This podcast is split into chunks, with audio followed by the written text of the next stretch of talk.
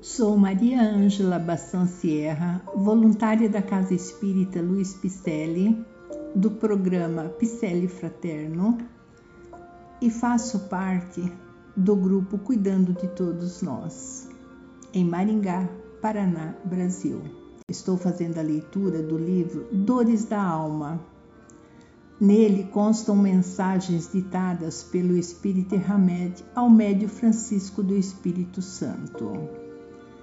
Ele traz temas bastante importantes já tratados por outros é, livros na doutrina. Ele vai nos apresentar os pecados capitais como sendo dores da alma. Então, hoje vamos com o tema irresponsabilidade dentro do livro As Dores da Alma. Somos nós mesmos que fazemos os nossos caminhos e depois os denominamos de fatalidade. Não é coerente que cada um de nós trabalhe para alcançar a própria felicidade? Não é lógico que devemos nos responsabilizar apenas por nossos atos? Não nos afirma a sabedoria do Evangelho que seríamos conhecidos exclusivamente pelas nossas obras? Fazer os outros seguros e felizes é missão impossível de realizar se acreditarmos que depende unicamente de nós a plenitude de sua concretização. Se assim admitimos, passamos a partir de então a esperar e a cobrar retribuição. Em outras palavras, a reciprocidade. Não seria mais fácil que cada um de nós conquistasse sua felicidade para que depois pudesse desfrutá-la convivendo com alguém que também a conquistou por si mesmo? Qual a razão de a ofertarmos aos outros e, por sua vez, os outros a concederem a nós? Por certo, só podemos ensinar ou partilhar o que aprendemos. Assim disse Pedro o apóstolo: Não tenho ouro nem prata, mas o que tenho, isso te dou.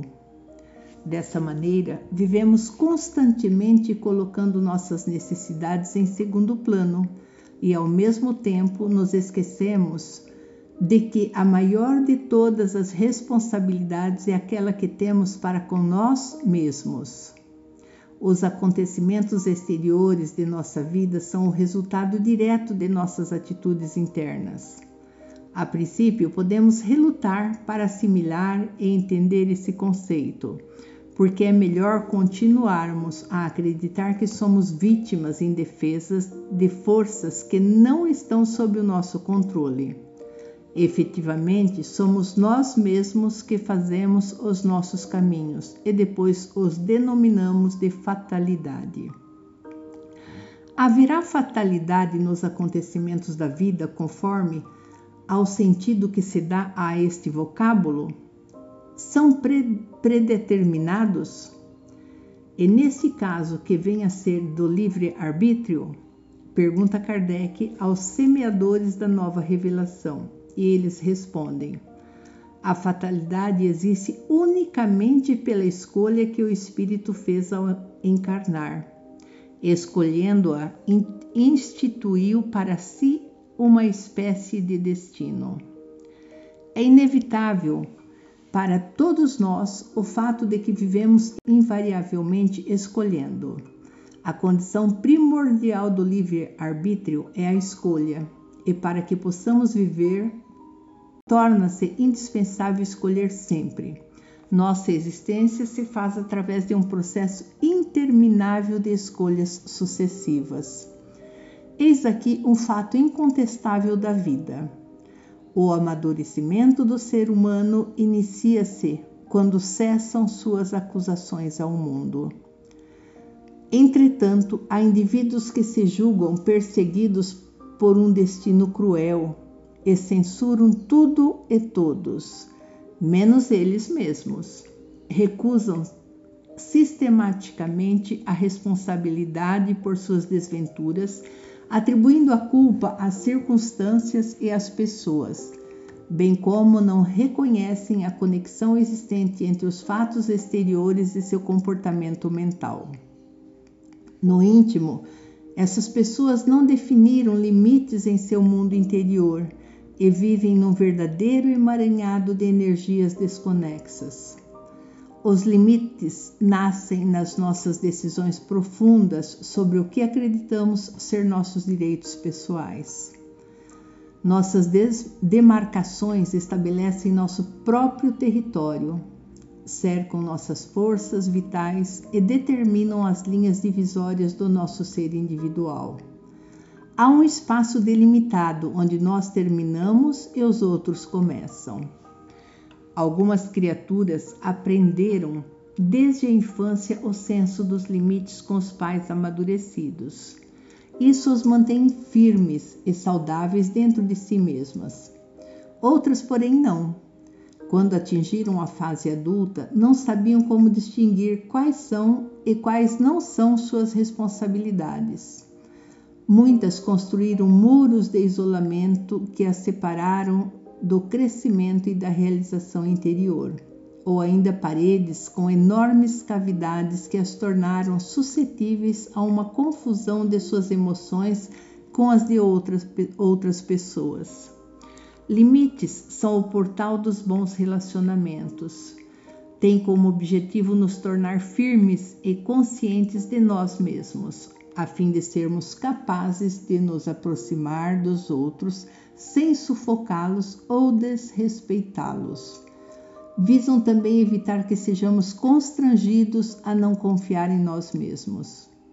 Ser responsável implica ter a determinação para responder pelas consequências das atitudes adotadas. Ser responsável é assumir as experiências pessoais para atingir uma real compreensão dos acertos e dos desenganos. Ser responsável é decidir por si mesmo para onde ir e descobrir a razão do próprio querer. Não existem vítimas da fatalidade, nós é que somos os promotores do nosso destino. Somos a causa dos efeitos que ocorrem em nossa existência. Aceitar o princípio da responsabilidade individual e estabelecer limites descomplica nossa vida, tornando-nos cada vez mais conscientes de tudo o que acontece ao nosso derredor. Escolhendo com responsabilidade e sabedoria, poderemos transmutar sem exceção as amarguras em que vivemos na atualidade a autorresponsabilidade nos proporcionará a dádiva de reconhecer que qualquer mudança de rota no itinerário de nossa viagem cósmica dependerá invariavelmente de nós. Esse texto e responsabilidade, esse item, é, se baseou na questão 851 do Livro dos Espíritos, onde é perguntado: haverá fatalidade nos acontecimentos da vida conforme ao sentido que se dá a este vocábulo? Quer dizer, todos os acontecimentos são predeterminados e, neste caso, que vem a ser do livre-arbítrio? A resposta dos espíritos é: a fatalidade existe unicamente pela escolha que o espírito fez ao encarnar desta ou daquela prova para sofrer. Escolhendo-a, instituiu para si uma espécie de destino, que é a consequência mesma da posição em que vem a achar-se colocado. Falo das provas físicas, pois, pelo que toca às provas morais e às tentações, o espírito, conservando o livre arbítrio, Quanto ao bem e ao mal, é sempre senhor de ceder ou de resistir. Ao vê-lo fraquejar, um bom espírito pode vir-lhe em auxílio, mas não pode influir sobre ele de maneira a dominar-lhe a vontade. Um espírito mau, isto é, inferior, mostrando-lhe, exagerando aos seus olhos um perigo físico, o poderá abalar e amedrontar. Nem por isso, entretanto, a vontade do Espírito encarnado deixa de se conservar livre de quaisquer pejas. Vamos agora ao segundo item deste capítulo sobre irresponsabilidade. O indivíduo que não aceita a responsabilidade por seus atos e constantemente cria álibis e recorre a dissimulações culpando os outros é denominado imaturo. Nosso modo de pensar atrai nossas experiências, pois pensar é um contínuo ato de escolher. Evitar não pensar é também uma escolha. Portanto, somos nós que fabricamos as fibras que confeccionarão a textura da nossa existência. Quando selecionamos um determinado comportamento cujo resultado é possível prever, estamos também escolhendo esse mesmo resultado e, obviamente, devemos aceitar a responsabilidade de tal fato. Somos responsáveis pela maneira como nos relacionamos com as pessoas, isto é, cônjuges, filhos, parentes, amigos e conhecidos, porque certamente ninguém nos obriga a agir desta ou daquela forma. Mas se assim acontecer, é porque nós mesmos cedemos diante da exigência dos outros. Considerando que nossas atitudes são como grãos de areia, ou repetindo-as com certa regularidade, criaremos pequenos montes. Tudo se inicia com diminutos grãos de areia. Inicialmente formam uma colina, logo depois um morro, e com constante repetição dessas mesmas atitudes, erguem-se enormes montanhas e finalmente uma cordilheira. Somos responsáveis por tudo que experimentamos em nós mesmos. Enfim, criamos nossa própria realidade. Pode o homem, pela sua vontade, e por seus atos fazer que não se deem acontecimentos que deveriam verificar-se e reciprocamente? Pode-o, se essa aparente mudança na ordem dos fatos tiver cabimento na sequência da vida que ele escolheu. Assim sendo, os espíritos sábios afirmam que a mudança de nosso destino somente ocorre quando realmente assumimos a responsabilidade por nossa vida, usando de determinação e vontade. Essa transformação, entretanto, não é realizada de um momento para o outro, ou mesmo não se trata de um simples querer caprichoso em verdade é o produto de uma sequência de escolhas ao longo de inumeráveis experiências e acontecimentos.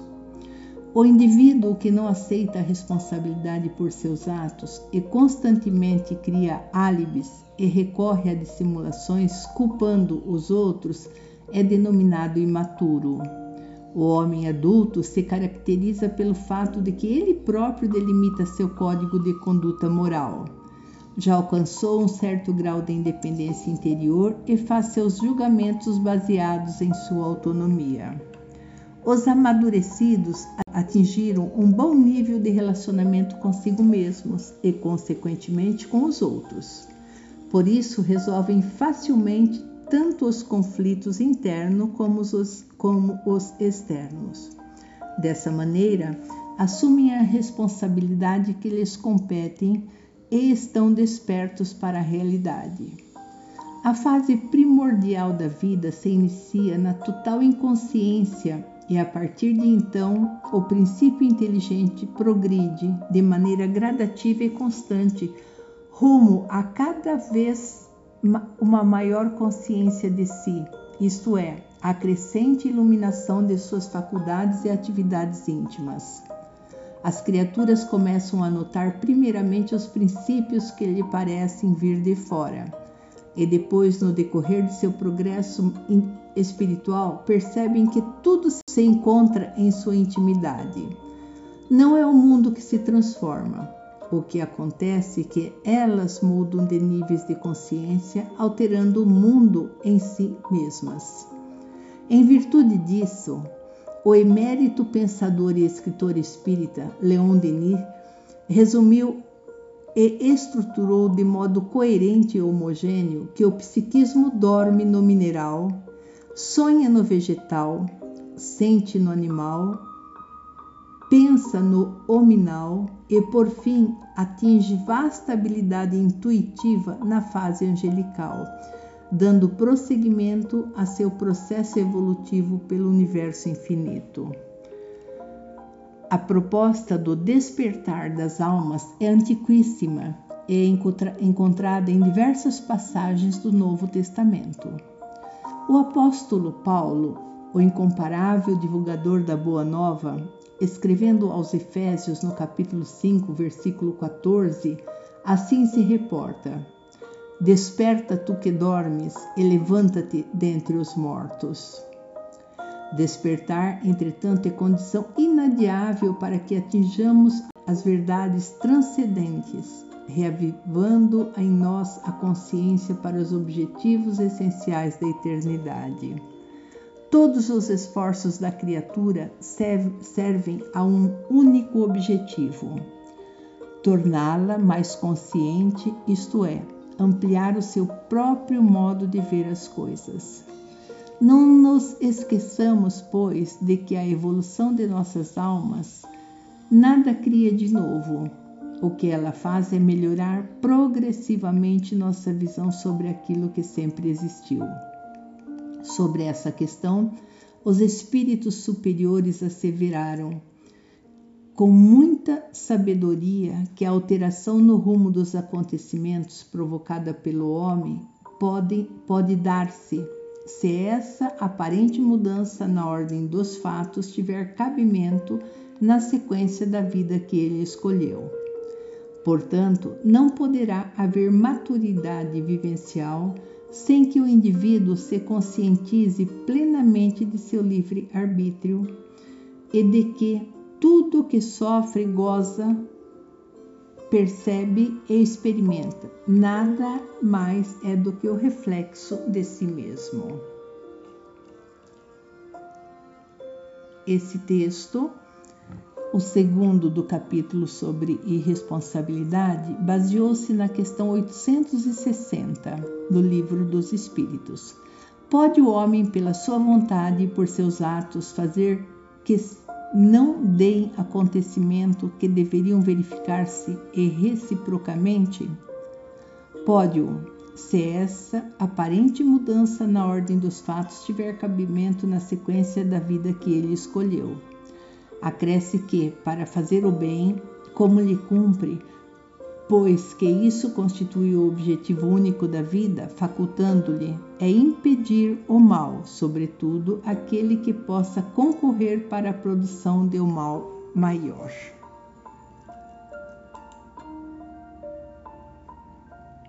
Gostaram do tema irresponsabilidade? Sempre e muitas vezes colocamos a culpa de fatos que ocorreram em outras pessoas na realidade, as coisas ocorreram porque nós fizemos a opção. Então, sempre é esse acordar para as nossas responsabilidades é muito importante e o quanto antes fizermos isso, melhor.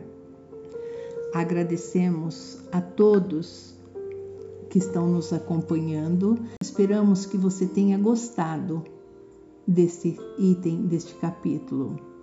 Se você gostou, mande um alô nas nossas redes sociais do Facebook, do Instagram, com o nome Celpe Picelli, com dois L's no final. Visite nosso site www.celpe-picelli, com dois L's.com.br. Lá vocês encontrarão nossas atividades presenciais, os endereços e telefones. Receba o nosso grande abraço o nosso muito obrigado pela companhia e até a próxima.